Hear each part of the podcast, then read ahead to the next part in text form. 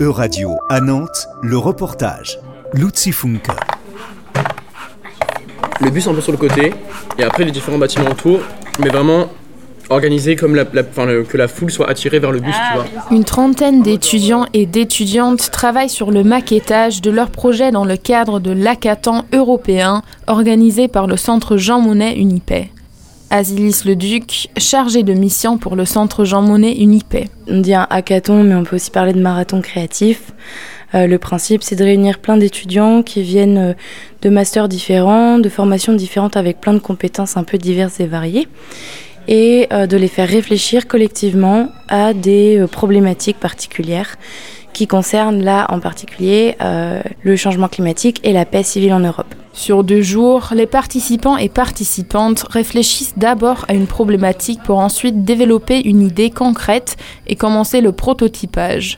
Dans ce cadre, plusieurs groupes se sont formés autour de différentes thématiques. On travaille euh, sur un conseil, euh, conseil civil parce que ce qu'on veut faire, c'est vraiment de euh, unir des personnes sur ce, sujet parce qu'avec les réfugiés en général, il y a beaucoup de xénophobie aujourd'hui qu'on voit et la société est très polarisée et c'est pour ça qu'on veut euh, euh, engage en, ouais, en discours, euh, en discussion. Là, on est en train de créer un laboratoire pour euh, engager la participation citoyenne euh, sur le thème de l'environnement. Donc on fait un, un laboratoire coporté euh, à la fois par un pôle un peu scientifique et par un pôle plus actif que- qu'est la mairie.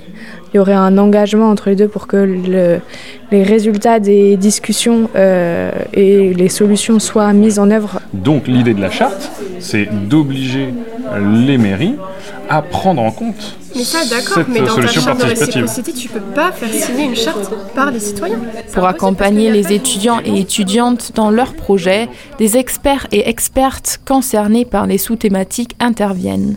Les divers profils des étudiants et étudiantes enrichissent les débats, nous explique une participante. Je pense que là, d'une part, nous, on n'est pas issus des mêmes licences. Donc, oh, déjà, on a des points de vue différents. Et puis, on est associé à quelqu'un qui est en reprise d'études et qui donc, a un peu une autre perception aussi. Euh, Bon, il fait un master sur l'environnement, donc effectivement, euh, il, il a de bonnes connaissances. Et je pense que son expérience euh, à lui aussi, euh, qui a vécu dans le monde professionnel, etc., ça apporte encore quelque chose de, de différent à nos discussions. Les projets sont ensuite évalués par un jury constitué d'élus et de scientifiques concernés par ces thématiques. Le groupe présentant la solution la plus pertinente gagne des passes Interrail. C'était un reportage de radio à Nantes. À retrouver sur euradio.fr.